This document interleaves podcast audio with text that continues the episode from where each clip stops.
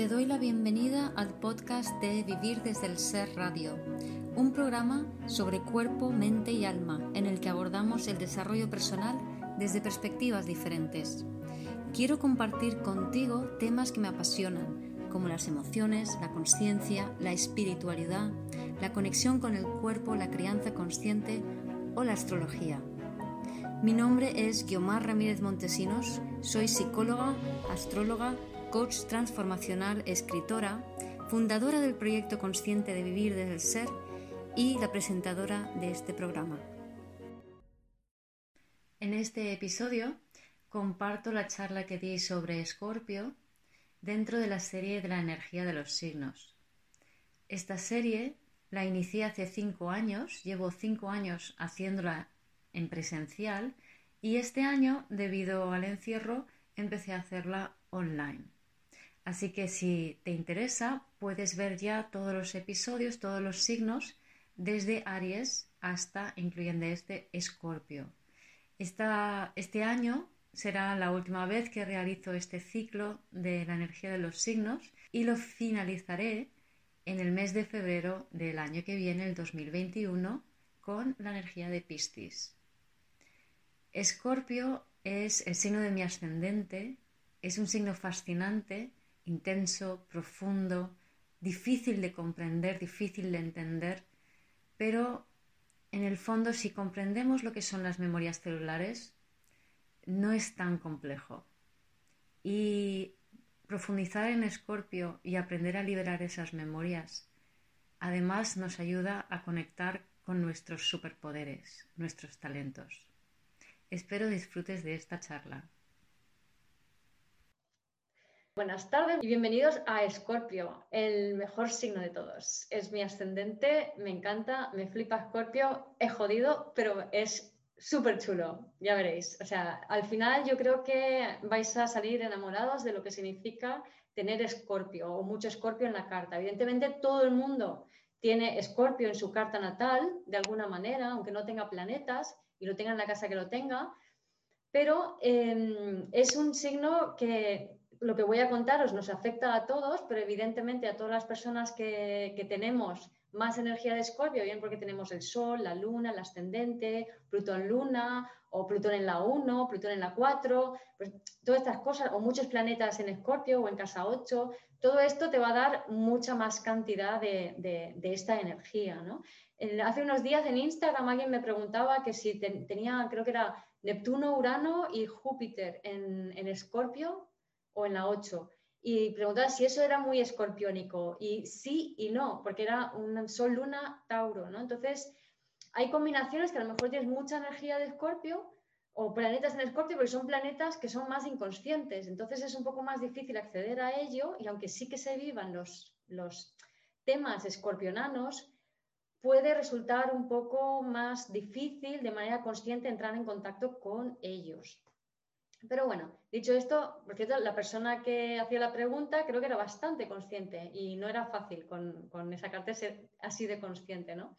De, esta energía de Escorpio, que es una energía muy poco comprendida y que generalmente tendemos a proyectarlo fuera, como decir, no, no, yo de esto no, no tiene nada que ver conmigo, pero ¿por qué me pasan estas cosas a mí? ¿no?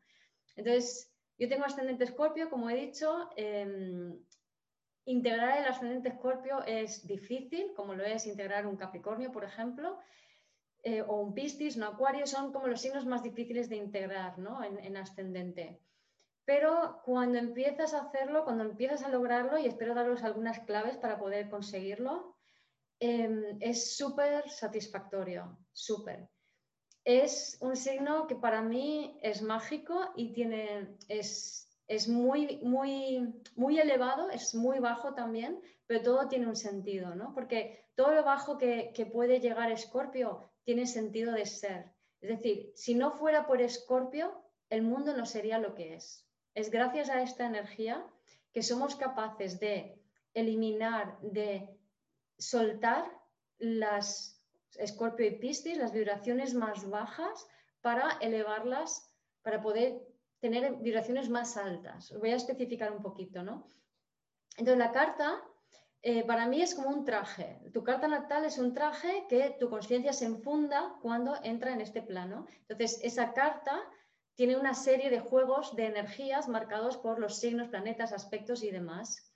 Entonces, en función de la combinación energética que tú tengas, tu cuerpo va a ser sensible a esos temas siempre pongo el ejemplo de Plutón-Marte, ¿no? Porque Plutón-Marte es un aspecto bastante desgarrador, ¿no? De que tu, voluntad no, no, no, es tuya, o sea, tienes mucha voluntad por un lado, pero al mismo tiempo no tienes dominio sobre esa voluntad y muchas veces te encuentras en la vida en situaciones donde em, usurpan tu voluntad, donde eh, te abusan de ti de diferentes maneras. Entonces, una vibración de Plutón-Marte muy baja es, por ejemplo, una violación. Entonces, si tienes Plutón-Marte en tu carta, esto no significa que vayas a sufrir una violación, a pesar de que es algo que muchas veces en los libros aparece, ¿no? Pero no significa que vayas a tener una, sino significa que tú puedes sentir en tu cuerpo la experiencia, es decir, la experiencia sensible, las sensaciones de lo que significa una violación o cualquier abuso de poder, por ejemplo, tortura. Entonces, tú no necesitas que te torturen para, que saber, para saber lo que es una tortura si tienes energía de escorpio. Porque directamente el traje que te enfundas cuando vienes a este plano, cuando tienes tanta energía, si tienes mucha energía de escorpio, te permite sentir esas, esas emociones, esos traumas del pasado. ¿Y para qué sirve eso?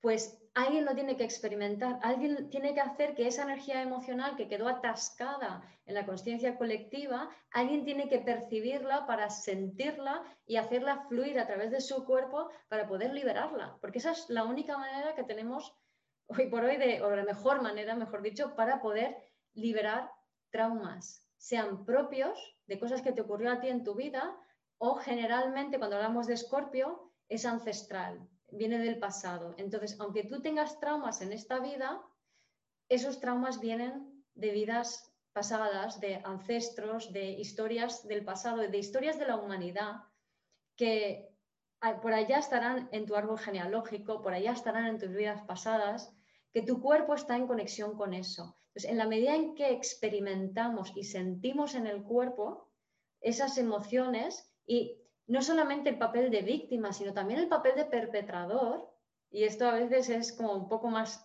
difícil todavía de, hacerlo, pues en la, medida en que sentimos todas esas emociones traumáticas en el cuerpo, con estímulos mínimos, con vivencias mínimas, podemos liberarlo. ¿Qué quiere decir? Por ejemplo, imagínate, estás viendo un videojuego, ¿no? o estás jugando un videojuego, o estás viendo una película, y en ese videojuego, en esa película, hay alguna cosa así un poco más, o viendo las noticias incluso, como más desastrosa, más eh, horrible. Aunque yo creo que en, la película mejor que las noticias, porque las noticias nos las tomamos un poco personales a veces. Entonces, si estás viendo una película y de repente alguien mata a alguien o alguien se muere o lo que sea, y tú estás como muy metido ahí experimentando la película en tu cuerpo, tú vas a tener la experiencia sensible de lo que estás viendo en pantalla en la seguridad de la butaca o el sofá de tu casa. Entonces, debido a que estás en un contexto seguro, tú te permites experimentar esas emociones. Y en base a eso, lo que estamos haciendo es liberar esa expresión más densa, más traumática de esa combinación energética que tienes en la carta. Y esto es lo que hace la energía de Escorpio. Y esto es lo que te permite, eso es lo que hacemos todos los que tenemos mucha energía de Escorpio en nuestra carta, tenemos el regalo de poder hacer eso. Y digo regalo porque no solamente es un privilegio poder liberar memorias celulares de la humanidad, de tus ancestros, de tus vidas pasadas, como quieras verlo, sino que además es, obtenemos, una vez que liberas memorias celulares, también activas talentos. Y Escorpio es el signo de los superpoderes. Es el signo de las memorias celulares y es el signo de los superpoderes. Entonces, tener mucha energía de Escorpio es un privilegio porque te permite experimentar historias de la humanidad en tu propio cuerpo y saber realmente lo que es. Y encima te permite conectar con los superpoderes, los talentos inherentes a el hecho de liberar esas memorias. Porque cuando liberamos esas memorias, ese arquetipo, ese, por ejemplo, Plutón-Marte, lo elevamos en su expresión. Permitimos que exista en el mundo expresiones más elevadas de Plutón-Marte. Por ejemplo, estar a disposición de la voluntad divina. Entonces, en la medida en que experimentamos en el cuerpo sin vivencias, porque si tenemos una vivencia que es muy fuerte, no lo podemos experimentar en el cuerpo, porque el cuerpo hace... Nos entra miedo, nos cerramos y nos traumatizamos. Es necesario tener el corazón bien abierto para que toda esa expresión emocional fluya a través de ti. Y para eso hay que saber que es seguro. Pero por eso, hoy voy de negro, que es el signo que se asocia a Escorpio junto con el rojo, pero también debajo llevo rosa, que para mí tiene mucho que ver con Plutón. Plutón, que bueno, ahora veremos, es el apego del ego y el anhelo del alma, y Plutón que, como se descubrió, no sé si lo habéis visto, pero en su superficie, además de ser una especie de marrón rosa, tiene un corazón. Escorpio tiene que ver con lo dicho, con experimentar la polaridad, con experimentar las memorias celulares en el cuerpo. Las memorias celulares quedan almacenadas en el cuerpo eh, y se transmiten de generación en generación. Y en esencia, si queremos entender qué es Escorpio, Escorpio es esto, memorias celulares. Es todo el registro emocional, es un signo de agua, como tal nos habla de emociones y se dice que son emociones profundas, pero muchas veces yo creo que no se entiende lo que son emociones profundas. Emociones profundas son emociones que van más allá de tu vida, que son que vienen de tus ancestros, emociones que tú has heredado, que se transmiten generación en generación a través de la propia energía, la, vibración, a través de la forma en que la madre cuida o no cuida a su bebé. Y esto lo que hace es, digamos, la, la energía de la madre impregna a la fascia del bebé con esas memorias celulares. Y son las fascias las que se encargan de, como de traducir la información del campo energético al cuerpo y viceversa. Entonces, para mí la fascia es el traductor de las memorias celulares. Y las fascias, desde mi punto de vista, están regidas por Capricornio. ¿Por qué? Porque viene a ser un poco el mismo tándem, o sea, es parte estructural del cuerpo. es como los, la piel y como los huesos pues también la fascia es una parte fundamental estructural del cuerpo. De hecho, si retiras todo lo que no es fascia del cuerpo, te quedas con una especie de esponja que tiene la forma reconocible de ese ser humano. Así que Capricornio, Escorpio, yo soy Capricornio, Sol, Luna, Mercurio, en Capricornio, ascendente Escorpio, Plutón, Luna, memorias celulares, ¿no? Em, también en mi página web vivirdeselser.com, en herramientas, también podéis encontrar ahí un montón de información sobre memorias celulares. Y por supuesto, en mi último libro, Envuelve a ti, hay un capítulo entero dedicado donde lo explico muy profundamente. Bien, siguiendo con esto de Escorpio, lo dicho, es un signo de agua, es un signo fijo y es un signo femenino. A, veces hace gracia porque dices, pero si es un signo que está asociado con cosas tan fuertes, tan duras y tal, y sin embargo es un signo femenino, pues sí, es un signo femenino. Y así como los... Eh, ay, se me ha ido un poco la idea. Es un signo femenino y eh, eh, porque es un signo de una energía que va como hacia adentro. La energía masculina va hacia afuera la energía femenina va hacia adentro, ¿no? Y por eso es un signo femenino. Y la reacción de Escorpio es muy de hacia adentro, muy de meterse para adentro. En parte está bien porque el meterse para adentro y la energía femenina nos ayuda a integrar la polaridad, pero em, si yo me meto para adentro y me colapso hacia adentro, mm, termino no liberando las memorias celulares. ¿no? Entonces es importante que siempre haya un movimiento energético hacia afuera, como, el movimiento de las energías mutables, de, esto, Virgo, Piscis, em, Sagitario y Géminis, ayuda mucho a equilibrar em, la energía de Escorpio, como luego veremos. Entonces, está regido por Plutón, pero el antiguo regente es Marte, que es el que rige a Aries, que es un signo masculino, ¿vale? Escorpio femenino, Marte masculino. Y Marte tiene mucho que ver, y Aries, con el fuego del alma. Y Plutón y Escorpio tienen mucho que ver con el alma, con lo más elevado de nosotros. Pero claro, primero hay que, como he dicho antes, soltar y liberar las expresiones más bajas para poder llegar a lo más elevado. Hay que integrar las polaridades. Y las polaridades es muy de Plutón y de Escorpio, ¿no? comprender cómo una cosa y su opuesto es una misma cosa, como por ejemplo una víctima y un perpetrador. No existe perpetrador sin víctima, no existe víctima sin perpetrador.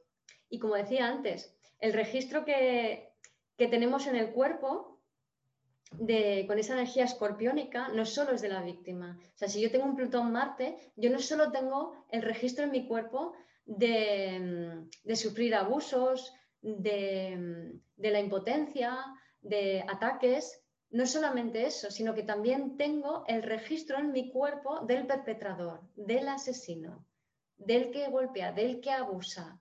Y esto es muy interesante entenderlo porque la psique muy fácilmente como que se separa y niega esa otra parte oscura, sobre todo en aquellas personas que mm, tienen la madurez y, el equilibrio en su carta suficientemente suave como para ser eh, útiles para poder liberar estas energías más bajas. Es decir, muchas veces hay muchas personas con mucha energía escorpiónica que tienen un grado elevado ético y de madurez precisamente porque este son el tipo de personas que pueden sentir y liberar ese tipo de, emociones en el cuerpo. Bueno, más cosas de, básicas. Eh, Escorpio rige la casa 8 y como he dicho, para mí tiene que ver Escorpio con memorias celulares y la casa 8 con memorias celulares. Si entendemos bien el concepto de memorias celulares, vamos a entender mucho mejor el concepto de Escorpio. Por si alguien no lo sabe, em, la casa 8 tiene que ver, pues eso, memorias celulares, la conexión energética, es decir, la energía que se transfiere entre una persona y otra. Em, tiene que ver con la psique, con la profundidad de la psique con el intercambio profundo. Muchas veces en los libros de texto nos vamos a encontrar, mm, por ejemplo, que tiene que ver con sexo, que tiene que ver con las herencias em, y cosas así, ¿no? Sí, pero yo creo que decir que Escorpio es sexo es quedarse muy en la superficie, porque tal y como entendemos el sexo tiene mucho de control y muy poco de realmente sentir en profundidad esas memorias celulares. Es más, desde mi punto de vista, cuando, nos, cuando tenemos un encuentro íntimo con otra persona, sea sexual o no, pero que sea íntimo, lo que ocurre es que ahí se empiezan a transferir las energías de ambos, empieza, los campos energéticos empiezan a, fundirse o a conectarse de tal manera que información de una persona va hacia la otra y viceversa. Entonces, este intercambio de información lo que hace es activar o mm, gatillar las memorias celulares que hay en común. Entonces, todas aquellas memorias celulares traumáticas que están en el campo energético y en el cuerpo de esas personas que, están en común, se van a activar en el momento, o sea, a raíz de ese intercambio, y eso va a remover una serie de experiencias en el cuerpo que normalmente las proyectamos fuera y empezamos a montarnos películas con lo que está sucediendo fuera. Por ejemplo, imagínate que mm, empiezas a, conocer a alguien, eh, es una persona que te, te gusta em, y empiezas una relación íntima con esa persona. ¿no? Voy a poner el ejemplo de chico-chica. Entonces, em, de repente algo muy típico ¿no? es que tienes una noche estupenda juntos y de repente pues ya te llamo, ya te, envío un WhatsApp mañana, lo que sea, y no contesta, o sea, no, el chico no contesta o no envía WhatsApp o no contesta tu WhatsApp, ¿no? Entonces ya empieza ahí como, ay, no me, abandona, no me rechaza, no me quiere, no sé qué, y empiezan las neuras, empiezan las películas, y, es, y a partir de allí empezamos todas las conductas de control, todas las ay, pues entonces tengo que hacer esto, tengo que, no sé, que me conteste, que me diga. Y en base a eso, em, lo que estamos haciendo es, en vez de sentir y experimentar esas memorias celulares, lo que, lo que estamos haciendo y liberarlas, lo que estamos haciendo es editarlas, editar sentir. Entonces, tenemos esta idea bucólica de que las relaciones tienen que ser como muy light y muy librianas y muy bonito, pero la pura realidad es que cuanto más potente sea una relación, más memorias celulares tiene que mover y más uno tiene que aprender a sentir y gestionar eso que le está moviendo, porque te tiene que mover el piso si es, si es una relación interesante e intensa. ¿no? He visto que me habéis hecho alguna preguntita por allí pero los voy a contestar después, ¿vale? Em, entonces, ¿qué ocurre? Lo dicho, que cuando entramos en relaciones íntimas, muchas veces lo que hacemos es terminar, terminamos por intentar controlar al otro, tanto chicas con chicos o, bueno, todo el mundo con todo el mundo, da igual eh, el género o el tipo de relación, terminamos mucho ejerciendo conductas de control para evitar que ocurran cosas que te da miedo sentir. Entonces, nos cuesta muchísimo entrar en una relación y decir, no controlo nada, no sé lo que va a pasar, no sé si le voy a volver a ver, no sé, y todas las inseguridades y miedos que están surgiendo en mí a partir de esa intimidad, lo voy a sentir, lo voy a sentir en mi cuerpo y lo voy a liberar. Y hasta que no logre tener el corazón totalmente abierto, no vuelvo a, conectar con esa relación. Y creo que esto no lo hacemos, pero creo que eso sería lo que más te permitiría crecer en una relación. No estoy diciendo que lo hagáis porque no es fácil, ¿eh? no es nada, nada fácil, pero sí por lo menos de, sería interesante, eh, os sugiero, empezar a observar las relaciones desde este otro punto de vista, ¿no? Desde qué está pasando a nivel energético entre yo y el otro, de, qué manera después de un momento más íntimo, luego tengo un momento de miedos, de inseguridades, de cosas que surgen y por qué hacemos al otro eh, responsable de lo que estamos sintiendo. O en el caso de los hombres, ¿por qué te crees que tienes que arreglar o reaccionar haciendo algo ante una sensación y, una emoción? ¿no? Es más, a nivel sexual solemos tener sexo desde el control y no desde el sentir, porque es muy difícil hacerlo desde el sentir y es muy fácil hacerlo desde el control. Hacerlo desde el control es, siento algo muy intenso o eso que siento significa algo, significa que me atrae, que me gusta, que me pone, que me tal. Entonces voy a actuar en base a eso que se supone que yo tengo que hacer si algo me gusta o me atrae. Entonces, dependiendo de la sociedad y la cultura y, el, y quién seas y de dónde vengas, tú dices, ah, pues entonces eh, mm, me lo tengo que cepillar ya, o pues decir, oye, horror, horror, no puede ser que yo sienta estas cosas, ¿no? Pero todo eso son reacciones y es lo mismo lo uno que lo otro. Estoy reaccionando ante lo que estoy sintiendo. Todo menos realmente pararte a sentir la intensidad de, de de emociones contradictorias y confusas que te pueden habitar. O sea, puedes perfectamente ante un encuentro íntimo, y ya no te digo sexual, digo íntimo, o sea, ya puede ser una conversación.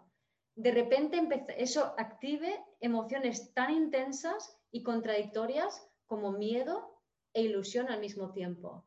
Y sostén eso, sostén eso, pero no lo reprimas, no lo cortes en tu cuerpo, su expresión, sino que permita que, permite que eso fluya a través de ti. ¿vale? Entonces, por eso digo que decir que Escorpio es sexo es quedarse en la superficie, porque la forma en que tenemos relaciones sexuales está todavía muy en la mente, así en general, y muy poco en el entendimiento de lo que son las emociones a nivel más profundo. Entonces, Plutón como regente de Escorpio nos habla del apego del ego y del anhelo del alma. Segundo tengáis, el, bueno, Plutón es, tarda mm, mínimo 12 años en recorrer un signo y máximo creo que son 32.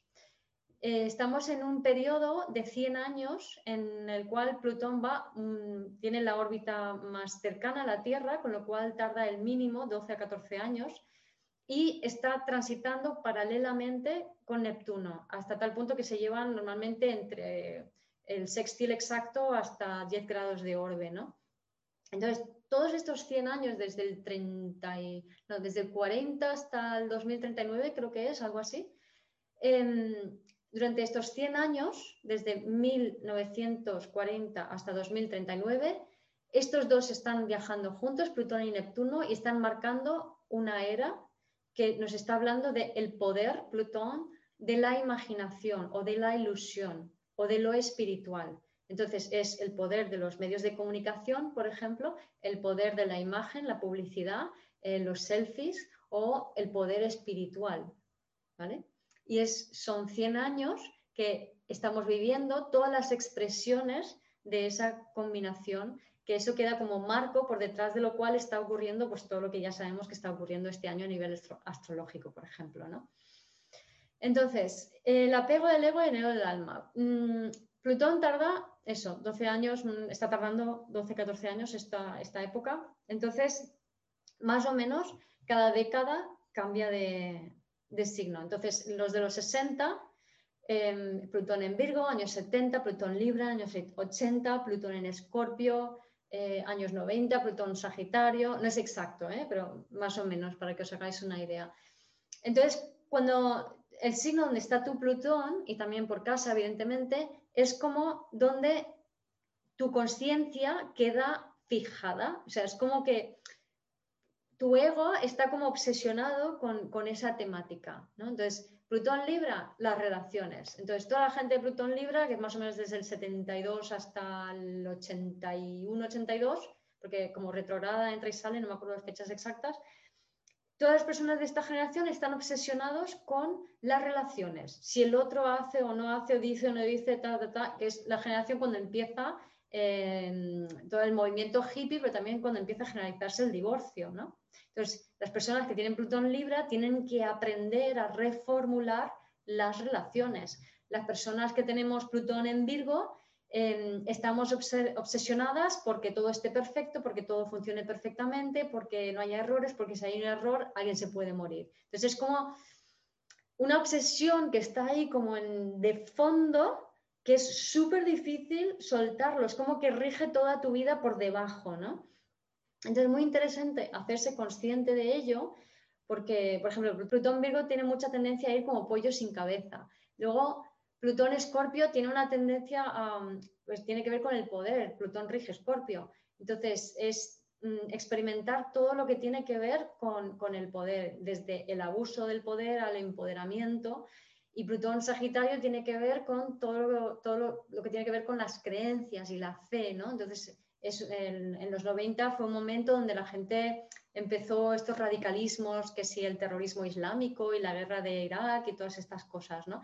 Y Plutón Capricornio, que es donde tenemos ahora, pues tiene que ver con las estructuras de lo social, ¿no? O sea, todas las estructuras sociales desde el 2008, con la crisis financiera de entonces y con este año el COVID y todas las consecuencias de ello, pues todas las estructuras jerárquicas del patriarcado se están viniendo abajo. Así que os dais cuenta el poder que tiene este pequeño planetita que está ya, que llegaron a decir que no era planeta, que era planeta enano, que por cierto ahora vuelve a ser planeta porque eh, aquel acuerdo se dijo de aquella manera en una reunión donde fue poca gente y luego todos los demás se enfadaron diciendo, pero no estamos de acuerdo con esto. Entonces volvieron a tener una reunión los astrónomos y dijeron, vale, vale, venga, va, vamos a cambiar la definición de planeta y Plutón vuelve a ser planeta. Así que lo que ya sabíamos los astrólogos, Plutón sigue siendo un planeta muy poderoso. En, la, mitología, Plutón es Hades, que es el rey de los, de los infiernos, ¿no? que es este señor del dibujito aquí tan feo y que normalmente se le ponen pelotas. Y este es el cancerbero, el, el perro que era el que guardaba las puertas del infierno. Y la, la leyenda cuenta que Caronte es un barquero que lo que hacía era cruzar a los hombres al otro lado, ¿no? Em, pero que tenían que esos hombres ir despojados absolutamente de todo, ¿no? Entonces, el tránsito de Plutón implica despojarse de todo lo que tienes. O, o Plutón, por signo y casa, lo que implica es despojarte de cualquier identificación con ese ámbito, con ese signo, para ir más allá. Entonces, Plutón y Caronte Caronte es eh, una luna de Plutón, que no está claro si es una luna de Plutón o si es un pequeño planeta que está coorbitando, o sea, que tiene una órbita em, común con Plutón, o sea, digamos que uno orbita alrededor del otro. Caronte de alguna manera nos habla también de, la polaridad, de, acercar los opuestos. Y también me gusta decir que, y, lo que implica el, ir soltando todo tipo de, identificaciones. ¿no? También me gusta decir que, por ejemplo, Plutón o Escorpio se, se asocia, como he dicho antes, con el negro y con el rojo. Pero ocurre que en los colores no es lo mismo la suma de pigmentos que es el color en físico, que la suma de, luz. La suma de pigmentos, cuando tú sumas, cuando tú em, sumas todos los pigmentos, obtienes el negro. Pero cuando tú sumas la luz, obtienes el blanco. O sea, la suma de todos los colores en luz es el blanco. La suma de todos los colores en pigmento es el negro. ¿Vale? Entonces, si, si en pigmento tenemos el negro y el rojo, eso en, luz se convierte, para mí es una forma simbólica de verlo, en rosa. Entonces, la integración de Plutón o sería de pasar del negro y rojo al rosa, que sería el color del amor.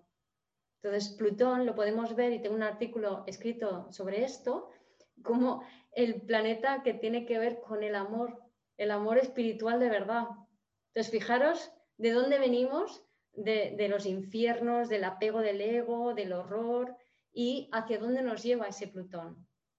Hacia la integración que es el amor, que es la energía de amar, que es la integración, la fusión de las memorias celulares que activa los talentos. Y los talentos irradian hacia afuera una vez que se activan. Y la energía de amor es eso, es una energía de fusión que luego irradia magnéticamente. Y eso es Plutón y eso es Escorpio. Por cierto, hablando de Plutón y generaciones, em, tenemos, eh, cuando estaba Plutón en Leo, em, que es allá por los años 40 y 50, por ejemplo, gente como los varios presidentes últimos de Estados Unidos, menos Obama, es decir, Bill Clinton, eh, Donald Trump, eh, George Bush, todos nacieron en el año 46, que es un Plutón en Leo. Pero también gente como mm, Edgar Tolle o como mm, Oprah Winfrey, son todos de la misma generación, más o menos han nacido en esos años y son todos Plutón en Leo. Entonces, esta es la generación que Leo tiene que ver con aquí estoy yo, es la generación que tuvo que inventarse aquello de que el ego hay que matarlo y hay que asesinarlo porque el ego es malo y hay que soltarlo y no hay que tener ego y todas estas cosas. Esto es algo que tenían que vivir ellos y es algo que tienen que trabajar ellos porque tienen Plutón en Leo. Y lo que te pide Plutón para, para poder trabajarlo mejor Em, como se, queda tan enfocado en donde está, ¿no? Plutón Virgo, Plutón Libra, lo que sea, ¿no? Como solo esto. La clave es empezar a desarrollar el signo opuesto. Entonces, si tienes un Plutón Libra, desarrollar tu independencia, tu individualidad, conectar con tu misión de vida, Aries. Si tienes un Plutón Escorpio, desarrollar tu independencia económica, desarrollar tu conexión con el cuerpo, Tauro. Si tienes un Plutón en Sagitario, desarrollar la capacidad geminiana de ver a los demás como diferentes, pero que puedes tener puentes con ellos, que puedes comerciar con ellos. Si tienes Plutón Capricornio, la capacidad para eh, conectar con lo nutritivo, con, con, lo acogedor, con el ver a todo el mundo como igual, con valores más ecológicos. ¿Se va viendo? Entonces, Plutón Leo tenía que conectar con valores más acuarianos para poder ir más allá de la identificación en, ese primer nivel de, ese ser humano que ha nacido con ese Plutón, ¿no? Plutón cáncer también es interesante porque mi madre es de esa generación, de los años, ella nació en 1930, ahora no me acuerdo exactamente, pero creo que es hasta el 40 y algo o 30 y algo largo, eh, fue Plutón en cáncer y desde el 20 y algo, ¿no? Entonces, es muy heavy este Plutón. Si tenéis padres o abuelos, es muy heavy porque es aprender para que os hagáis una idea. O sea, tienen que experimentar todo lo que tiene que ver con lo canceriano, que es la seguridad y la conexión con el, contigo mismo, ¿no? con tu capacidad nutridora. Entonces, es una generación, junto también Plutón en Tauro, ¿no? como aprender la seguridad desde dentro, a través de que, a través de todo tipo de experiencias, porque Plutón y Escorpio nos invitan a las experiencias. Y claro, antes teníamos las experiencias con vivencias heavies, es decir, la única manera que yo podía realmente tener la experiencia de qué significa que se me muera un hijo es que se me muera un hijo. Hoy en día no, porque tenemos películas. Entonces, yo puedo ir al cine, no tener hijos y ver cómo se muere un hijo y decir, ah, tengo la experiencia de que se muere un hijo y ya lo he liberado, pero es que antes no. Entonces, una generación Plutón Cáncer muy, muy heavy, ¿no? Entonces, ¿qué tenía que aprender Plutón Cáncer? Capricornio, ser autónomo, ser soberano, conciencia, ser eh, una propia autoridad, no delegar la autoridad fuera, ¿no? Para que veáis un poco e, este juego, ¿no? Bien, cualidades tradicionales de Escorpio. Escorpio se le, asocia a la intensidad y es verdad que hay veces hay escorpios, sobre todo ascendentes escorpios, que no tienen nada de intensos, lo cual es preocupante porque entonces está identificado con Libra. Em, escorpio tiene que ser intenso, tienes que sentir en el cuerpo. Lo de todo o nada, por el tema de las polaridades, eh, pueden ser muy obsesivos, como Plutón, porque eso que hemos dicho, el apego del ego, ¿no? Es como que te, quedas ahí cuando el, signo más obsesivo que hay es Escorpio, seguido de Virgo. Entonces, si combinamos los dos, ya lo flipas. El nivel del grado de obsesión puede ser tremendo. Em, ese signo que nos habla de, la transformación, es el ave fénix, es un signo muy mental y controlador. ¿Por qué? Porque es muy difícil de sostener todo ese nivel emocional en nuestra sociedad hoy en día que todavía no está tan ducha en lo que se refiere a la, experiencia en el cuerpo y la liberación de trauma a través del cuerpo. Dicho esto, cada vez sabemos más, cada vez hay más movimientos mm, y más, sobre todo, quizá en países hispanohablantes no he visto tanto, pero en países anglosajones todo el trabajo de trauma sobre el cuerpo hay muchísimo. Y en países, en países como eh, hispanohablantes hay, está, por ejemplo, la bioenergética, es una disciplina que trabaja mucho el, trauma en el cuerpo a través de movimientos corporales y, algunas terapias basadas en la danza también existen. ¿no? Bien, em, quería hablar también, Escorpio como mental y controlador. Imaginaros, em, para, para que veáis cómo llega a este punto.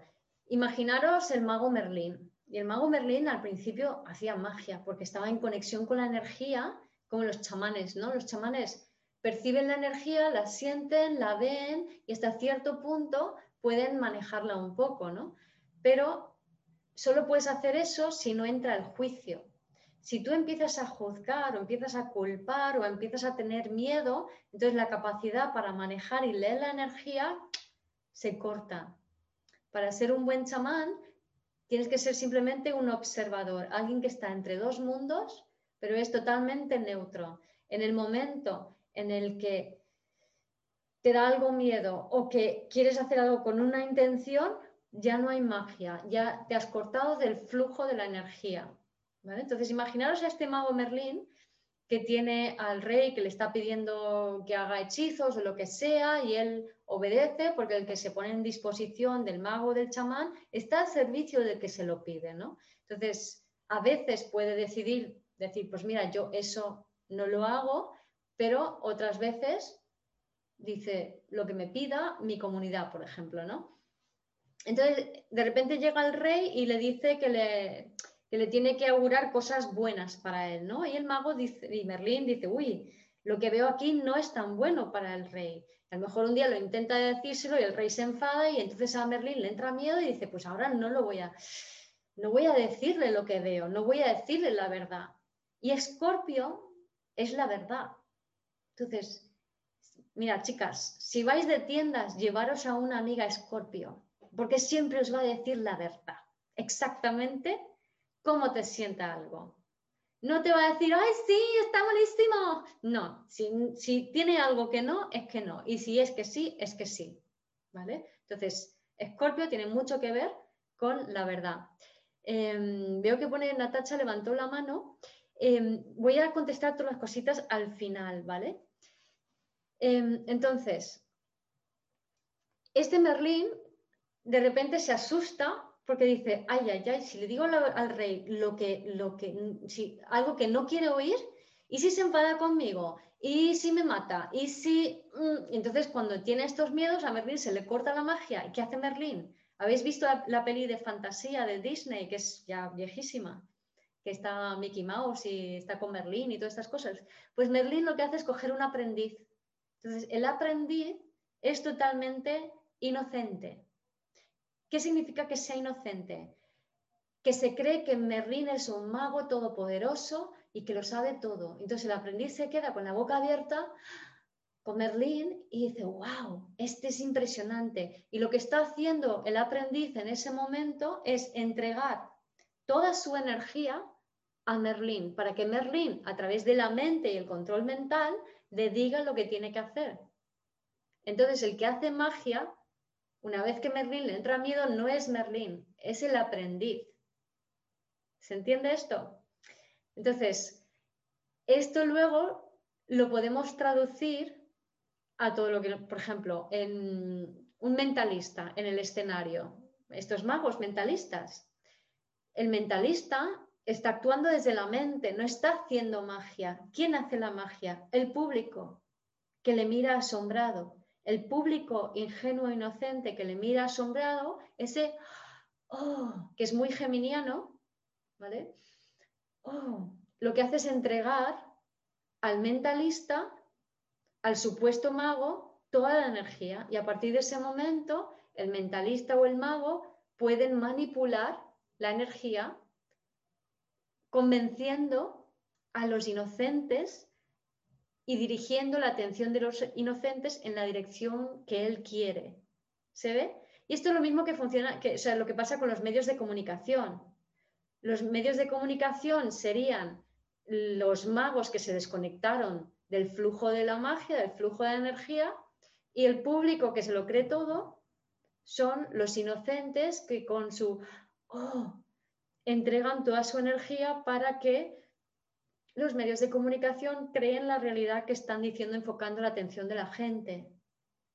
¿Vale? Por eso es tan importante Géminis con respecto a Escorpio, que ahora lo veremos luego en, la astrología desde el ser. Bueno, entonces, Escorpio también es, como hemos visto, pues eh, es profundo, em, también habla de lo misterioso y de lo tabú, pero claro, misterioso y tabú, psicología, todo esto, ¿qué es al fin y al cabo, si no todas las emociones enterradas profundamente en la psique, en lo más profundo del inconsciente? Todo, eh, todas esas emociones y, y, experiencias, de, o sea, vivencias del pasado que no fueron experimentadas, que tienen que ser liberadas para poder empezar a experimentar expresiones más elevadas de esas energías. Entonces, Escorpio pues, nos habla de la sombra, de la oscuridad, de, la empatía también, de la codependencia. Pero claro, empatía y codependencia van muy de la mano. Está como muy bien visto ser empático, pero una cosa es ser sensible con el corazón abierto y sentir, y otra cosa muy diferente es la empatía que la empatía desde mi perspectiva como excelente escorpio que soy en mi vida ha sido eh, meterme energéticamente en el otro para sentir al otro sin sentirme a mí. Y esto no es sano, porque ese tipo de empatía genera codependencia y genera conductas narcisistas también. Porque el narcisista y el empata son exactamente lo mismo. Ambos son personas que no se pueden sostener en sí mismas, no pueden sentir todo lo que está pasando por su cuerpo y en lugar de eso lo que hacen es proyectarlo fuera y habitar al otro. Lo hace tanto el narcisista como el empata, solo que el narcisista ayuda al otro a base de proyectar su propia inseguridad, su propia debilidad, su propia fragilidad y se supone que eso está bien, mientras que el psicópata o el narcisista eh, lo que hace es proyectar su debilidad, imaginaros a Donald Trump, su debilidad sobre el otro y al proyectar su debilidad sobre el otro, luego decide anularlo, machacarlo, porque no quiere ver a nadie vulnerable, porque esa vulnerabilidad refleja su propia vulnerabilidad. Entonces, es lo mismo. Eh, la, la empatía, el narcisismo y la codependencia es todo lo mismo. La codependencia es porque necesito al otro para habitarlo porque no me puedo sentir a mí mismo. Luego también tiene que ver con, bueno, rige los órganos sexuales, como no, y el aparato excretor, ¿no? La mierda. A mí me gusta decir, entra la luz y sale la mierda. Y esto es Escorpio y Plutón, ¿no? Es la luz y la mierda. Es la entrada de uno y la salida del otro. La lógica de la astrología desde el ser, desde este punto de vista, todo signo tiene que ver con eh, seis signos en total, aparte del eje al que pertenece, en este caso el eje fijo, que luego os cuento. Entonces, Escorpio, cuando funciona de manera infantil o infantil, em, es decir, no quiere decir que la persona sea infantil, sino que cuando funciona en su nivel de expresión más básica, funciona como Libra. Y Escorpio tiene que aprender a funcionar como Sagitario. Y para ello hace este viaje.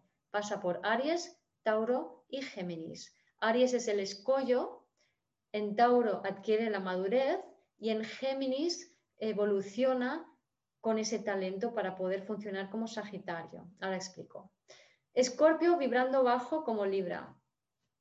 Es alguien que no quiere tener la experiencia en el cuerpo, quiere que las relaciones se mantengan lo más asépticas posibles y que haya un cierto equilibrio y ya está. Y en todo caso yo me pongo en mi mente y, y desde mi mente me pongo en tu mente y así hago lo que tú quieres que yo creo que tú quieres que yo haga para que entonces haya paz.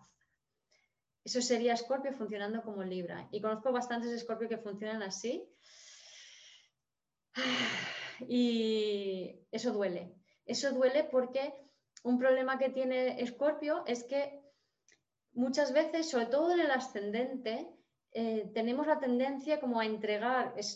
tener ascendente Scorpio implica que hay mucha energía que te atraviesa o que mm, este traje que te has enfundado implica tener muchísima energía, tanta que es muy difícil de sostener, ¿no? Entonces, y tanta que está en mucha conexión con muchas memorias celulares traumáticas del pasado y eso es difícil de sostener. Entonces, ¿qué hacemos? Pues entregamos esa energía a alguien a quien vemos como poderoso, a un jefe, a una pareja, a un padre, a alguien, a una madre, a alguien que vemos como poderoso es como, ¡fas! Un hijo, este es grande, ¿no? Entonces, con nuestra admiración entregamos la energía esa persona, esa, energía, esa persona se nutre de esa energía y lo eleva. Véase, por ejemplo, Hillary Clinton.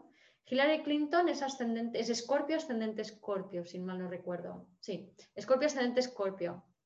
Y creo que era Plutón en, la casa en la casa 9 con Saturno y Júpiter por ahí.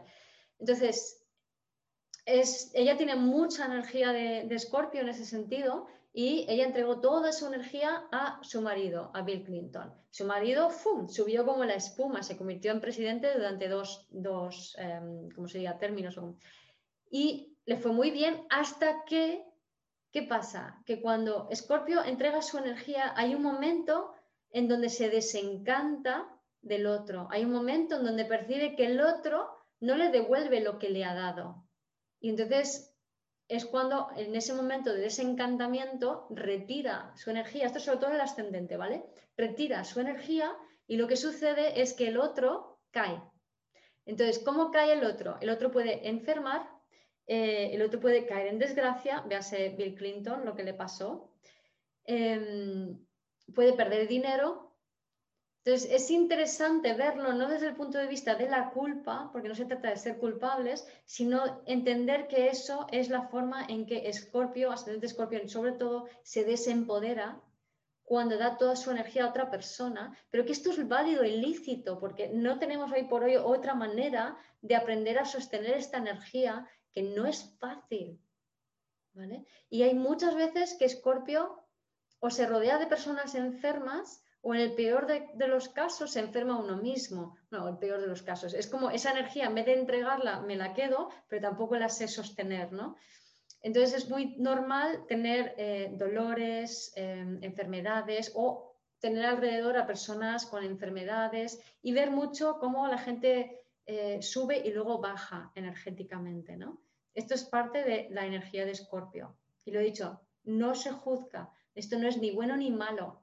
O sea, la codependencia, el, el, entregar energía, el retirarla y todo esto que se puede pasar con Escorpio y que Escorpio tiene muy mala fama muchas veces por esto, y me parece un poco injusto, me hace risa casi. A veces en, el Facebook, en algunos grupos, eh, siempre están bromeando que un escorpio y un escorpio hace esto y hace lo otro, y es como los malos de la, de la película, ¿no? Escorpio nos lo pintan como el malo de la película y, no es eso, es que no es fácil sostener esta energía. Entonces, hasta cierto punto, eh, para mí es lícito el hacer, entre comillas, las cosas mal hasta que aprendas hasta que puedes aprender a sostenerlo mejor, ¿no?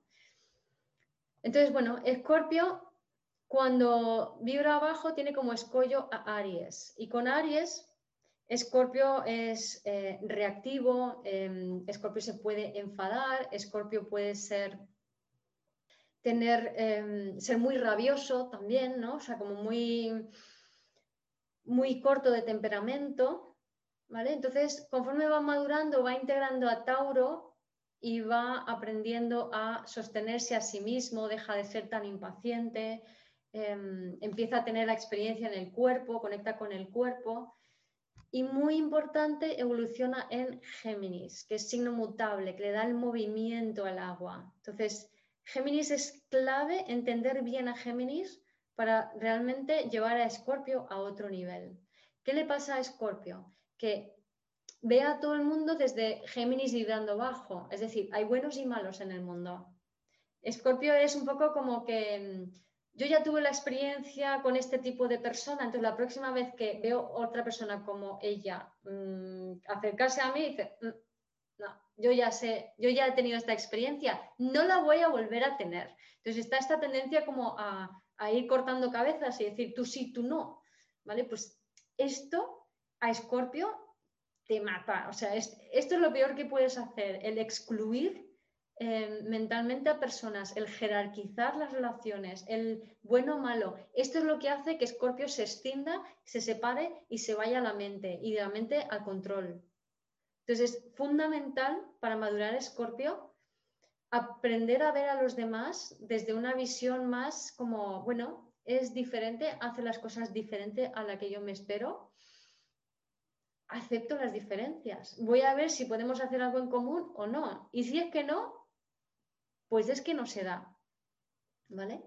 Y si es que sí, pues genial. Pero yo no me voy a cerrar puertas.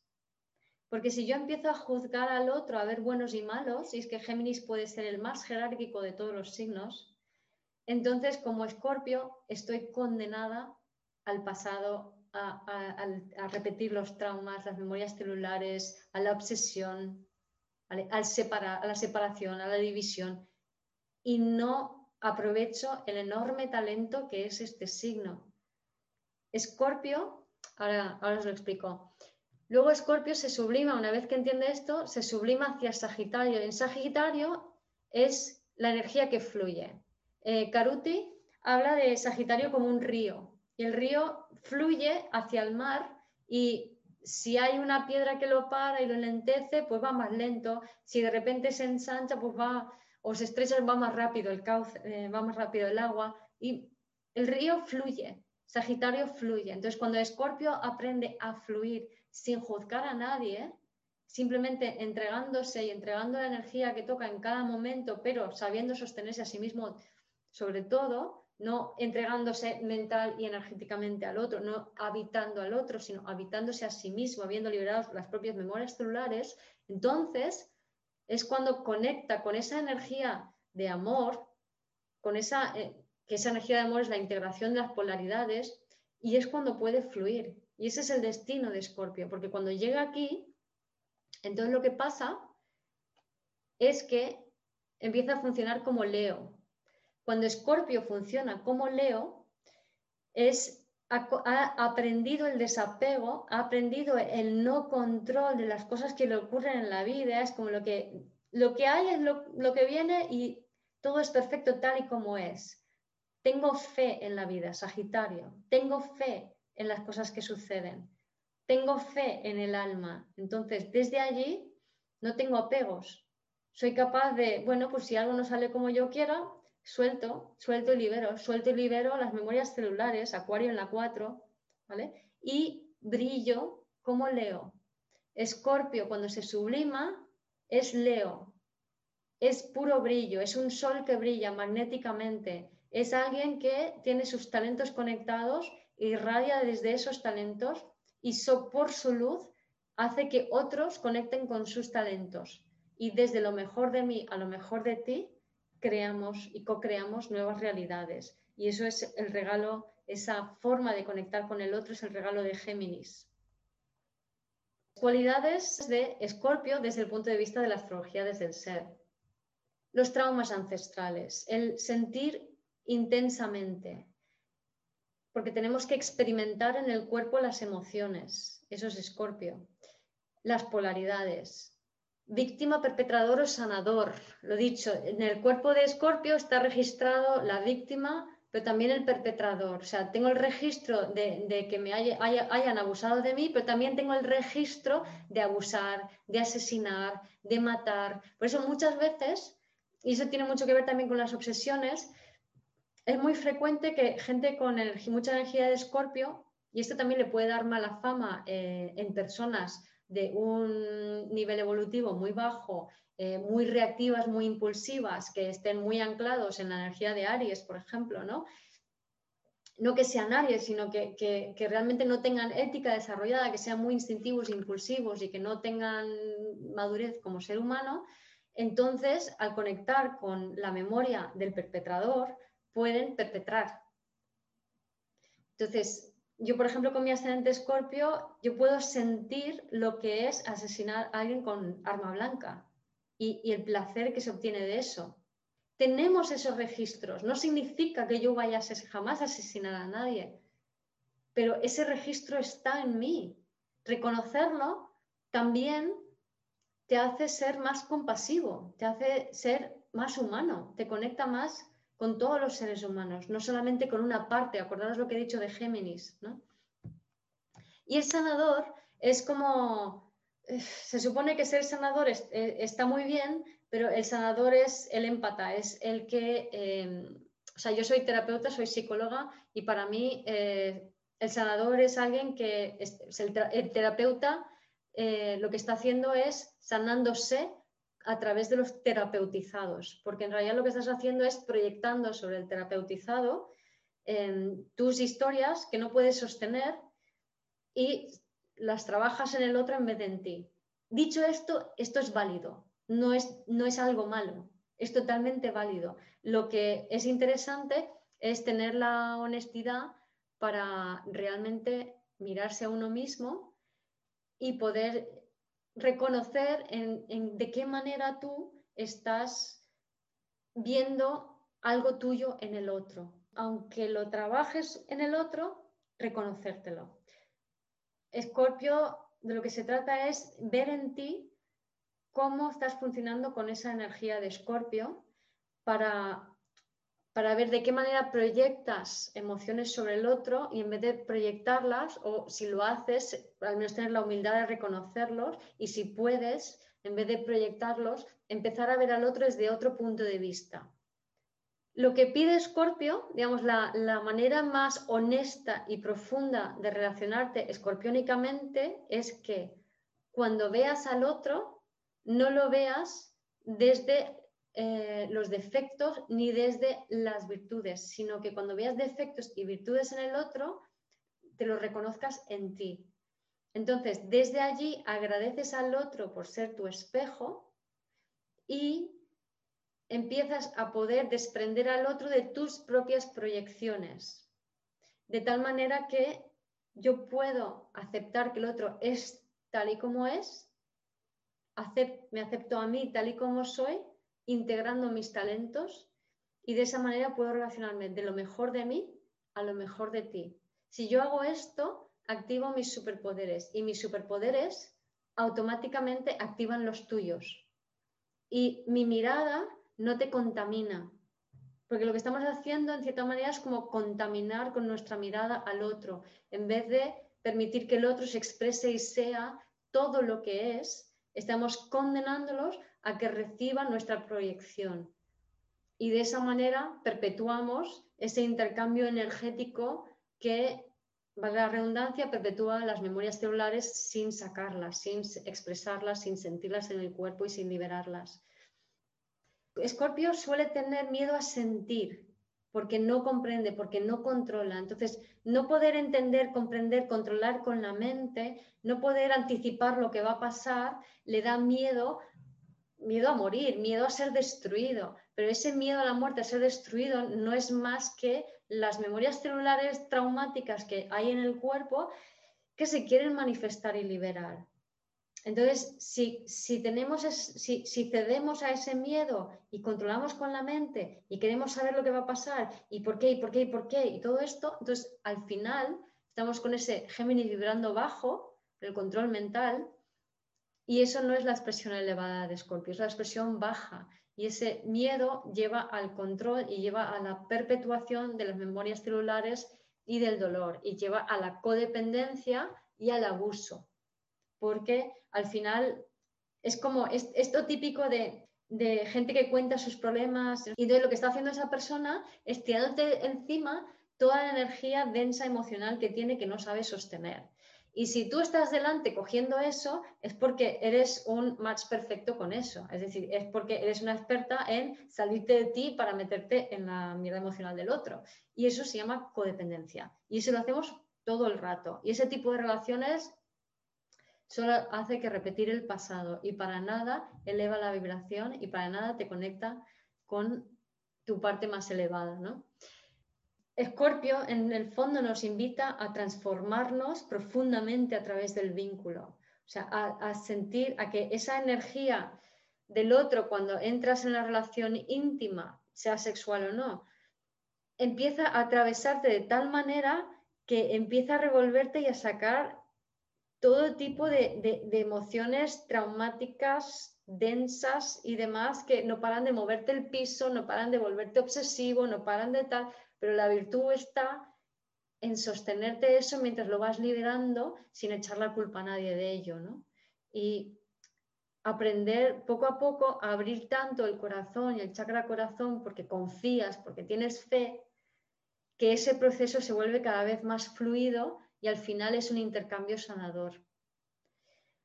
Y sanador y transformador, porque es un intercambio en el que la energía del otro la puedes incorporar a tu energía y viceversa, ¿no? Hay un intercambio de información, también hay una activación de talentos, hay un intercambio de talentos y magnetismo el magnetismo más bajo plutoniano es como que eh, mm, es la obsesión, ¿no? No quiero esto, pero no puedo parar de mirarlo. Es como cuando vas con la bicicleta en una, pista que tiene cuatro metros de ancho y hay una piedra y tú dices, hay la piedra, hay la piedra, hay la piedra y pasas por encima de la piedra y te das y te caes al suelo. Eso es un poco lo que hace la, la parte magnética baja de Escorpio. La parte magnética alta es, es esa es como un. Como plasma, ¿no? O sea, es, como un sol que, brilla tanto que hace que brille todo lo demás, ¿no? Y eso es el talento de Escorpio. sol en Escorpio, eh, el sol en Escorpio es gente eh, muy intensa, que siente muy intensamente, generalmente con adolescencias bastante difíciles, porque eh, es normal eh, caer en relaciones codependientes con los padres, o sea, es habitual que un escorpio tenga un padre o una madre controladora o sobreprotectora, y entonces em, en ese adulto sobreprotector o controlador lo que hace es asumir el alma del niño o niña hasta que se hace adolescente. Entra la adolescencia, entran las hormonas a saco empieza a oler mal y todas estas cosas, entonces el adulto dice, ah, toma tu alma de vuelta que yo no quiero saber más. Y cuando devuelve el alma, el niño tiene que de repente sentir toda la carga emocional de esas memorias celulares en su cuerpo de golpe. No lo puede sostener y lo que hace es, lo, lo tira encima, busca otro tipo de relación sobre el cual puede vincularse codependientemente para no tener que sentir toda esa intensidad. Entonces, eso es lo que hace que el escorpio sea un poco mm, conflictivo, pero no significa que tenga que ser así toda su vida, sino que ese sol en escorpio puede también mostrar su lado más lumínico y más leonino. A mí me gusta también ver la cara oculta del sol y de la luna. Entonces, la que nos habla, la cara oculta del sol y la luna son el signo opuesto de donde está. Entonces, eh, la cara oculta de la luna eh, serían Tauro y la cara oculta de Sol en Escorpio es Tauro, pero como luna, la cara oculta lo que nos dice es que mamá eh, estaba en luna en Escorpio, mamá está muy disociada. Entonces, Tauro nos habla de la disociación, porque desde la astrología desde el ser es el paso de Aries a Tauro, es soy puro espíritu y tengo que encarnar. Entonces, ¿qué tiene que aprender Tauro? A encarnar. Entonces, ¿cómo está Tauro? Desencarnado, por eso es tan torpe. Entonces, Luna en Tauro es una mamá disociadísima, o sea, muy desconectada de su cuerpo y muy con sentimiento Aries de ser como me persiguen, me atacan, ah, algo puede pasar, ¿no? Entonces, la madre, la luna en Escorpio, tiene una madre con un diálogo interno de cuidado, cuidado, que algo puede pasar, algo terrible puede pasar. Entonces, el, el niño o la niña con luna en, luna en escorpio asume ese diálogo interno como propio y adopta la conducta de refugiarse en sí mismo. Esto, el libro de, los de las lunas de Caruti, también el de los ascendentes, os lo recomiendo porque es una pasada. Entonces, eso es lo que hace que luna en escorpio sea, em, como dice Caruti, es como la mafia. Entonces, imaginaos la mafia, todo acuerdos tácitos, nadie dice nada, pero aquí todo se presupone. Entonces, es una luna con mucha intensidad, la luna Escorpio o Plutón Luna tiene una persona con mucha intensidad, pero que tiene miedo de, ser absorbido y, destruido, con lo cual eh, se, refugia hacia adentro, se separa geminianamente de, de los demás, refugia hacia adentro, pero al hacerlo absorbe a los demás y de esa manera no puede liberarse del otro y lo que sucede es que queriendo huir más de, esa absorción que su propia reacción hacia adentro crea. ¿no? También es, un poco retorcido, pero es como cuando me refugio, absorbo justamente aquello de lo que me quiero refugiar. Entonces, imaginaros el, cacao. Junto con ese diálogo interno de, de, que mamá está disociada, está fuera de sí, y, en realidad está su cuerpo muy habitado por mm, energía astral baja, entonces es como que es un intento continuado de huir de lo que no quieres sentir. Y esto puede hacer que muchas lunas en Escorpio o sean excelentes terapeutas o investigadores porque se meten en el otro para no tener que sentir lo propio, o espías. Por ejemplo, Vladimir Putin tiene la luna en la casa 8 sin aspectos. Él es, eh, Putin es Libra ascendente Escorpio y Plutón Lilith en conjunción al medio cielo. Entonces, muy plutoniano él. Entonces, em, lo interesante de la madre es observar cómo ese diálogo interno está dentro de nosotros y intencionar simplemente soltarlo. Eso no soy yo, eso es mamá y su historia. Y eso es lo que nos va a permitir luego acercarnos a papá, que es la cara oculta al sol. Mm, muchas veces creemos que papá nos tiene que ver a nosotros y no es así. Somos nosotros quienes tenemos que ver a papá. Porque los padres enseñan de espaldas. Imaginaros una tribu africana y entonces el niño llega a la edad de 8 o 12 años cuando ya se supone que es adulto y el padre le dice vamos a cazar. Entonces el padre dice sígueme y el niño tiene que seguir a su padre y observar a su padre y luego imitar a su padre. El padre no enseña al niño mirándole a los ojitos, le dice, cariño mío, qué guapo eres, ahora que eres mayor, te voy a coger de la manita y te voy a llevar a cazar, para, mira todos esos bichitos, vamos a ir a comerlos. No, o sea, lo que hace es, sígueme de espaldas. Entonces, el regalo de papá es de espaldas. Así que el regalo de papá para Escorpio es Tauro Géminis. Es la habilidad para concretar, materializar e intercambiar. Ese es el regalo del padre de un sol en escorpio. Luego tenemos a Saturno.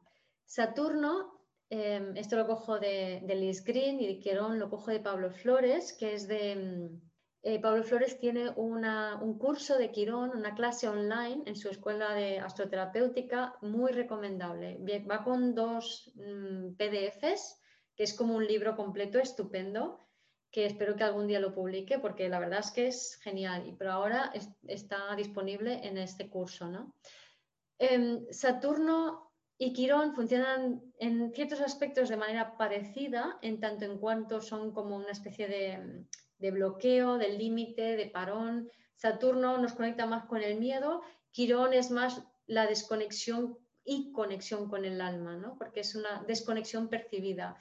Es un poco como Saturno, ¿no? es un talento que aparenta ser una limitación y Quirón es una, una conexión que aparenta ser una desconexión. Entonces, cuando tenemos a Saturno en Escorpio, la capacidad de la persona para el intercambio profundo se ve limitada, puede tener problemas legales, puede tener problemas con conductas adictivas y demás, problemas en la intimidad, problemas para compartir, lo que pone un poco Liz Green, ¿no? Y también da pero yo no lo he visto siempre en todos los casos todo esto, sí que he visto como un sentimiento de, soledad que se intenta controlar, es como una especie de encapsulamiento de esa energía escorpiónica, que acordás que es una energía femenina, entonces como que esa energía femenina es como un sol, se encapsula. Entonces hay una especie de control energético muy importante con las personas que tienen este Saturno asociado a Escorpio, también Saturno-Plutón o casa 8, ¿no? La sensación es como, no sé si conocéis Star Trek, la nave está mm, impulsada por, un motor de plasma. El motor de plasma está dentro de una columna y, es un, y el plasma es como un sol y se, sostiene a sí mismo. Digamos que es un, es un combustible ilimitado. Entonces es como una especie de batería energética contenida. Y esta es la sensación que dan estas personas, ¿no? Como que esa energía queda contenida. ¿Qué pasa? Que, eso puede ser muy chulo porque, digamos, puede dar pues, grandes reservas energéticas a la persona, puede dar mucha presencia, pero también eh, puede ser muy duro sostenerlo y, puede traer dolor. Esta asociación de Saturno-Plutón que tenemos ahora, tenemos conjunción Saturno-Plutón en Capricornio, puede dar también como em, memorias celulares de, de torturas y transformaciones a través del dolor, ¿no? Porque Plutón quiere explotar, Saturno quiere mm, reprimir a Plutón y entonces Plutón rompe a Saturno que se resquebraja y eso duele. Entonces, por ejemplo, dolores físicos también es muy típico con esta combinación. Entonces, es como la energía se, puede, eh, puede ser un maestro de su propia energía, pero también todas las dificultades que entraña el contener tu energía y no hacer el intercambio con el otro, ¿no? La madurez de estas personas es chula, o sea, si lo cuando se consigue es, muy bonito, ¿no? Pueden ser magos, pueden ser maestros espirituales. Luego con Quirón em, es como una herida, según Pablo, de, relativo al poder personal o al uso de ese poder personal, ¿no? Es como un miedo de poder usarlo. Entonces, es como que cada vez que quiero usar mi propio poder personal, bueno, un miedo, es, eh, me duele más que un miedo, ¿no? Miedo es más de Saturno, Quirón es más dolor. Me duele usar mi poder personal, es casi como un poco Plutón-Marte, ¿no? Entonces también puede dar dolor asociado a la intimidad, que puede otra vez ser traumas transgeneracionales relativo a eh, la intimidad, que entre otras cosas es lo sexual da una conexión muy, mucha conexión con las memorias celulares también. Por eso yo creo que si entendemos bien memorias celulares, y acordaros, está en mi página web, con eso ya podemos empezar a manejar mucho de la energía de Escorpio, ¿no? Y también es, según Pablo, la capacidad para empoderar a otros a través de la sombra, ¿no? Y según yo, es la capacidad para ayudar a otros a liberar sus memorias celulares y que conecten así con sus propios talentos. Luego el ascendente, que también es de Caruti, nos... Eh, Caruti habla mucho de cómo, eh, bueno, el signo de la memoria, que serían las casas de agua, son las que definen la inercia que lleva un ascendente, que sería la casa 12, la 4 y la 8. Entonces, ascendente Escorpio tiene, casas, tiene aire en las casas de agua, tiene aire en la memoria. Significa que Escorpio viene del aire, entonces viene de Libra. Y eso hace que Escorpio de entrada tenga la ilusión de que la relación sea bonita, perfecta, mental, etérea y tal, pero tiene que aprender a realmente meterse en profundidad, en ese intercambio profundo con el otro, eh, desgarrarse las vestiduras, o sea, abrirse en canal al otro y permitir que la energía se transfiera y permitir la intensidad de la vida atravesarte. Escorpio ascendente tiene que aprender a través del dolor. O sea, el dolor tiene que ser parte de la vida. Hay muchos ascendentes Escorpio, no sé si está por ahí Marta, que, que son enfermeros, por ejemplo, o que son personas que trabajan en, profesiones como conductor de ambulancia, policía, bomberos, gente que está en contacto con este tipo de, situaciones más desgarradoras, porque aprender el, el, dolor, o sea, conocer el dolor es fundamental para ascendente escorpio, a pesar de que la parte libriana diga, ¡Ah, no. Luego, con, eh, como decía antes, ¿no? con acuario en el fondo cielo, Escorpio tiene que aprender a no aferrarse a las cosas, sino aprender a soltar, a soltar, a, no controlar nada, ¿no? Y mm, de Géminis en la 8 ya, ya hablé antes. La casa donde tenemos a Escorpio en la cúspide, ¿vale? Esto significa, tú buscas Escorpio tu carta natal, allí, en esa casa, en ese ámbito, cada casa ya sabes que corresponde a un ámbito diferente de la vida, pues ahí es donde tienes que aprender a experimentar de todo, las polaridades, experimentar lo mejor y lo peor. Imagínate que tienes un escorpio en la 11, pues tienes que aprender a em, salir de fiesta con los amigos y pasártelo súper bien y que te excluya a todo el mundo también, ¿no? O sea, es como tener que experimentar todo el rango de, de vivencias posibles, ¿no? Y es donde tienes que enfrentarte a lo más luminoso y a lo peor. Por ejemplo, en el caso 11, pues enfrentarte a tengo los mejores amigos del mundo, pero también tengo amigos que me traicionan, ¿no?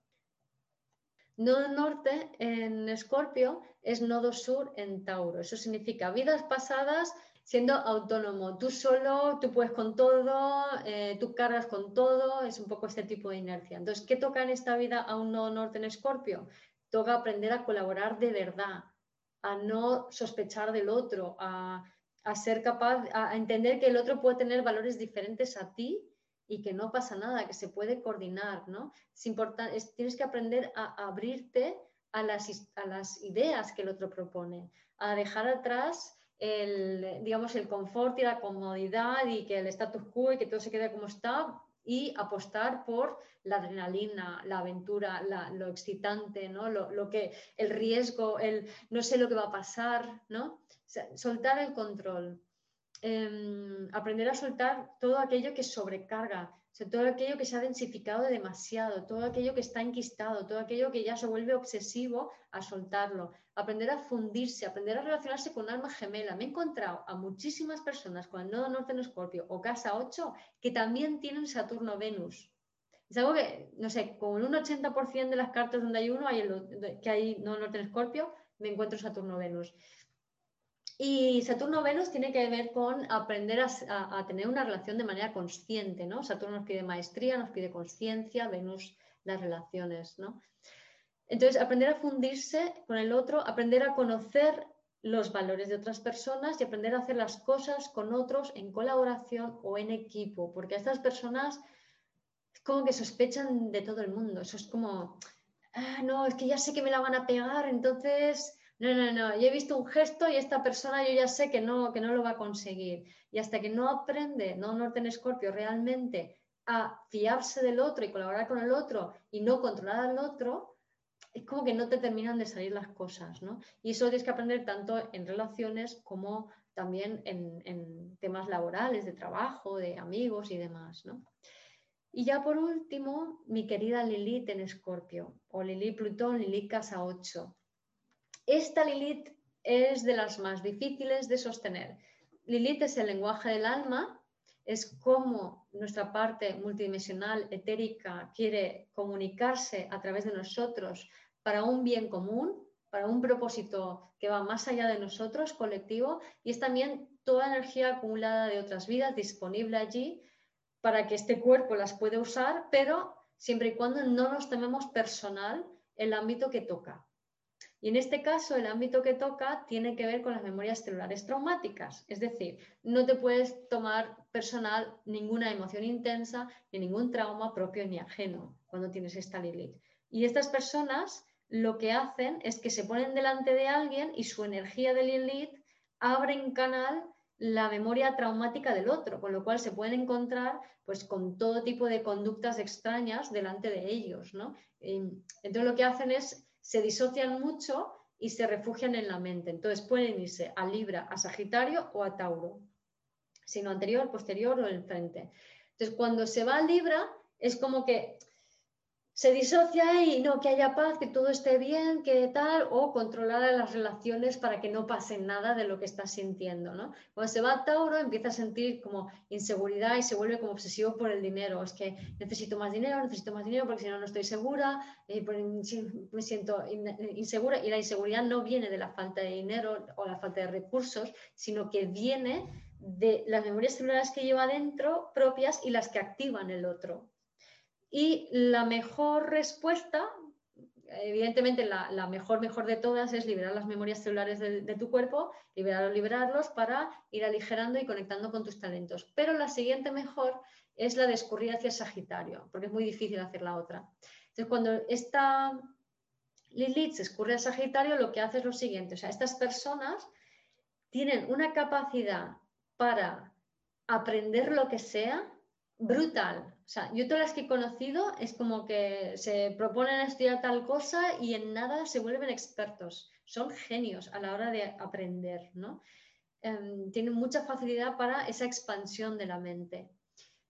Entonces, ¿qué pasa? Que luego hay algo que les magnetiza y que les vuelve a atraer otra vez hacia la gente, porque el tema que tiene estas memorias, las memorias celulares, es que hay una atracción magnética de las dos polaridades siempre. Entonces siempre va a haber como una especie de, vale, sí, expando, aprendo, desarrollo, tal, pero luego tengo que volver para comunicarlo. Entonces cuando lo comunico y transfiero la información, al principio hay una diferencia jerárquica, pero en cuanto el otro empieza a elevarse y nos ponemos iguales, ¡ah! amigo, empiezo a sentir. Entonces ya no está, por ejemplo, en, en el terapeuta, ¿no? Ya no está esa relación desequilibrada sino que ya hay una relación de igual a igual. Entonces, cuando esta ley percibe que la relación de igual a igual, se vuelve a ir otra vez en los mundos sagitarianos para seguir estudiando, seguir ampliando su mente, seguir percibiendo más cosas.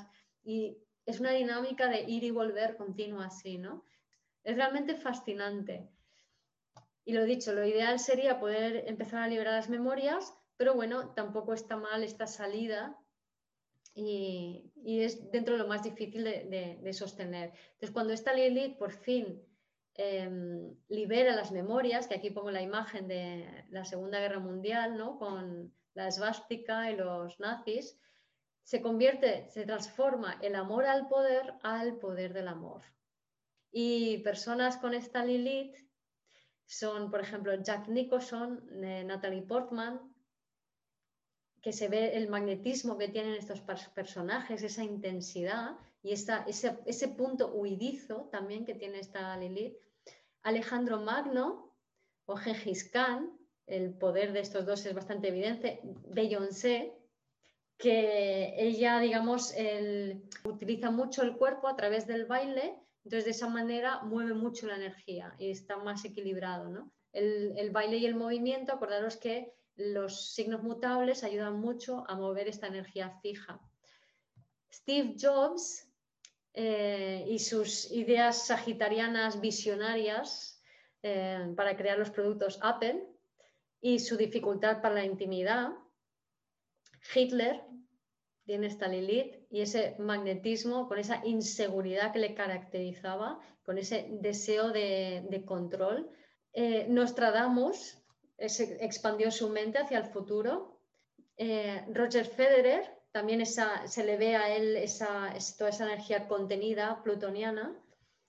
Eh, Salvador Dalí, otro que se fue en los sagitarianos, también eh, Michelangelo y Angelina Jolie también tienen esta Lilith, que también se le percibe esa, esa parte más huidiza, ¿no? Pues mm, después de la parte grabada de toda esta charla de Scorpio, lo que suelo hacer es pues de abrir para que toda la gente que esté en, el Zoom pues pueda participar en una charla y contando cosas. Y me di cuenta que me había dejado un montón de cosas. Entonces, pues eh, este pequeño añadido es para hablar de esas cosas que me había dejado tan importantes, muy importantes sobre la energía de Escorpio. una de ellas es que yo lo que he observado con las personas que tenemos ascendente Escorpio, mm, todos los que conozco tenemos problemas con la boca, porque hay como mucha tensión en la boca o hay dificultades o hay historias, no sé, mm, conozco una persona que tenía todos los dientes estropeados por un antibiótico cuando era pequeña y luego ha tenido que, mm, le han tenido que poner fundas en todos los dientes. Tengo otra persona que ha perdido casi todos los dientes de la boca y ha tenido que hacer una operación muy, muy fuerte, con mucho rechazo de implantes y tal, para poder rehacer la boca. Conozco a varios que han perdido varios dientes, em, bruxismo, o sea, todo tipo de problemas con la boca es muy frecuente con, con este ascendente. Y, y, bueno, tiene mucho que ver con las memorias celulares. A nivel de biodescodificación vemos que la boca está relacionada con los ancestros, por ejemplo, entonces tener caries, problemas en las muelas, problemas en los dientes es frecuente. También es por esa tensión de, intentar sostener o retener la energía de cuando no se sabe cómo sentirla y manejarla. Y también porque eh, hay una relación directa entre, por ejemplo, lo que es la boca y la vagina, o el órgano sexual del hombre, también el pene. Hay una relación directa. Entonces, em, es como lo que, si, si, hay contracción en uno, hay contracción en el otro, ¿no? Eso lo sé a nivel de vagina, y seguro que el pene funciona igual. Em, aunque no me paraba a pensar de qué manera. Más cosas, también de ascendente escorpio. Es muy importante integrar a, mamá y papá. Cuando hay ascendente escorpio, mamá y papá están divididos y entre mamá y papá hay tensión. Es como que mm, no encajan. Entonces, normalmente tú sí que va a proyectar una serie de cualidades sobre papá y otra serie de cualidades sobre mamá. Y vas a percibir que esas cualidades son antitéticas, o sea, no, pueden darse conjuntamente, ¿no? Por ejemplo, em, que papá sea totalmente, que este es mi caso, ¿no? Papá racional, totalmente racional, y mamá como muy dada a la, a la imaginación creativa y tal. Entonces, ¿qué pasa? Que dentro de mí esos dos aspectos quedan escindidos. Entonces, solo puede ser uno y, o el otro y relacionarte siempre en tensión con el opuesto. ¿no? Entonces, si yo me funciono de una manera más creativa, pues entonces voy a entrar en tensión con alguien que tenga delante que va a funcionar de una manera más racional o viceversa. Si yo funciono más racional, voy a tener una relación tensa con alguien que funcione de una manera más expresiva, más creativa y tal. Entonces, la clave para esto, para sanar esto, que luego en la, en la discusión que tuvimos después de, la, charla, em, muchas veces salía la palabra trabajar. Y yo siempre digo, no trabajéis, porque si crees que tienes que trabajar sobre algún aspecto, eh, primero que no lo estás aceptando, ¿no? porque estás diciendo que aquello es malo, está fallido, es incorrecto, y no es verdad. Todo es perfecto tal y como es. Entonces, más que trabajar es intencionar un cambio. Y si tú lanzas al universo una intención de cambio, una petición de cambio, el universo rápidamente, si esa petición está bien conectada contigo, el universo rápidamente te va a dar respuestas. Es mucho más fácil, mucho más fluido y, no implica, porque trabajar al fin y al cabo lo que implica es repetir, repetir, repetir siempre, ¿no? Entonces me gusta más intencionar que trabajar e incluso que sanar. Eso lo he dicho, con estos mamá papá lo que podemos hacer es visualizar cómo ambos arquetipos, o sea, como mamá y papá y lo que representan, se unen en una especie de, huevo o esfera eh, blanca o dorada y esa esfera luego la introduces en tu cuerpo. Y lo que estás haciendo es dándole la orden a tu cerebro de unir esos dos, dos aspectos, de que esos dos aspectos pueden coexistir en ti sin tensión. Más cositas. También me preguntaron por Plutón-Marte y aunque he dicho que no, no, voy a hacer, no voy a contestar preguntas personales, sin embargo es verdad que yo puse el ejemplo de Plutón-Marte al principio y me parece un ejemplo interesante. Entonces, la pregunta era relativa a cómo, cómo, no me acuerdo si era cómo sanar o cómo sublimar o, cómo, o qué poder hacer, ¿no? Entonces, aquí lo interesante es entender que cuando se habla de Plutón, mm, no se puede solucionar nada desde la mente, porque la mente quiere separar. Recordar que Géminis es la clave para comprender a Plutón. Tenemos que usar a Géminis como puente, como integración, no como separación. Entonces, si yo quiero arreglar Plutón, si yo quiero sublimar a Plutón, si yo quiero sanar a Plutón, si yo quiero ir más allá de Plutón, estoy presuponiendo que Plutón está fallido y que por tanto no lo acepto tal y como es. Estoy, intentando abarcar el, problema desde la mente y nunca desde la mente vamos a poder hacer nada con Plutón, sino todo lo contrario, la mente es el ego. Entonces, la mente jamás, o sea, desde la intención, perdón, desde el pensamiento, desde tu voluntad mental, no puedes abordar a Plutón. Tiene que ser desde la experiencia en el cuerpo. Entonces, ¿qué hacer con Plutón-Marte? Pues si tienes un Plutón-Marte, ese Plutón-Marte te, te obliga o te lleva a tener todo tipo de experiencias relativas a tu impulso marcial, a tu voluntad, a tu deseo de, obtener, tanto por activa como por pasiva, o sea, todo tipo de experiencias, porque es lo que Plutón y Escorpio te invitan, es a tener las experiencias, para terminar permitiendo que la voluntad divina opere a través de ti, o sea, que sea la voluntad de Dios, del universo, de tu ser superior, quien opere a través de ti, quien se manifieste a través de ti. Es entregar tu poder a una voluntad superior. Y esto no se puede hacer desde la mente, solamente se puede hacer agotando las experiencias en lo físico. Y agotar la experiencia no significa tener la vivencia, sino llevar a la extenuación la experimentación de las polaridades. ¿Y qué más quería contar? Em, ah, que también conté que hoy tuve una experiencia muy interesante eh, relativo a Escorpio, o casi diría yo a ese paso de Escorpio a Sagitario, ¿no? Y Sagitario lo veremos el mes que viene.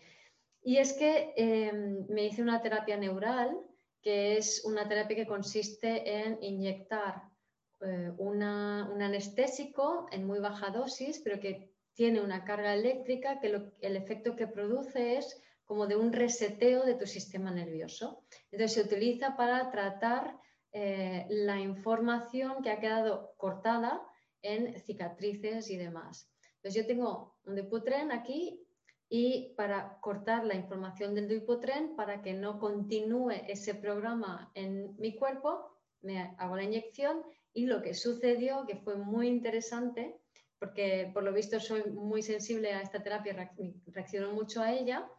Eh, también es verdad que estoy muy acostumbrada a sentir mucho en el cuerpo. De repente, al poner la inyección, sentí con muchísima intensidad y con una oleada por todo el cuerpo, que además se mantuvo durante bastante tiempo, dos emociones de manera muy intensa, muy real y al mismo tiempo muy contradictorias, que era miedo e ilusión al mismo tiempo. Y fue muy interesante, y esto es Escorpio, pero ya sublimándose a Sagitario, ¿no? Esta capacidad para sentir intensamente en su plenitud emociones contradictorias. Hablaremos más de esto el mes que viene en Sagitario. ¿Y qué más? También em, el sexo y los enganches kármicos, también fue una pregunta que se hizo, ¿no?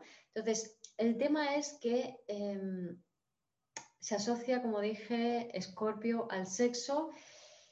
Sí, pero es quedarse un poco en la superficie. Entonces, ¿qué hay más abajo? Pues si no somos conscientes de las memorias celulares que se activan, eso nos va a llevar a conductas de control o conductas obsesivas que a su vez nos llevan a perpetuar esas memorias celulares en vez de sentirlas, experimentarlas y liberarlas. Entonces, eso nos lleva, esa perpetuación, a relaciones de codependencia y por tanto a enganches kármicos o en realidad a perpetuar esos enganches kármicos. Porque los enganches kármicos tienen ese magnetismo plutoniano que es como que no puedo evitar sentirme atraída por un enganche kármico. ¿Por qué? Porque la vida lo que quiere es que experimentes, sueltes y liberes, ¿no? Y en vez de eso perpetuamos con el, con el control. Entonces, mientras no seamos conscientes de cómo operan las memorias celulares en nosotros y cómo liberarlas, vamos a muchas veces tener, mm, perpetuar esos enganches kármicos y entonces las relaciones íntimas pueden resultar ser como muy intensas, negativamente, muy dolorosas, adictivas, etcétera, etcétera. La clave para, para dejar de perpetuar el enganche kármico, para dejar de asociar la relación al dolor es a través del corazón, o sea, es abrir el chakra corazón. Entonces, en la medida en que integramos nuestras propias polaridades, en que liberamos nuestras propias memorias, podemos ir soltando esas barreras, esas defensas de Géminis vibrando bajo que hacen que nos separemos de los demás, que rechacemos al que es diferente, y cuando bajamos esas barreras y confiamos sagitarianamente, nos podemos permitir el lujo de abrir el corazón sin, sin miedo, sin cerrarse. Y una vez que abres el corazón, la energía eh, fluye y liberar memorias es automático, no requiere ni siquiera intención, o sea, sucede y ya está. Es porque las puertas están abiertas, ¿no?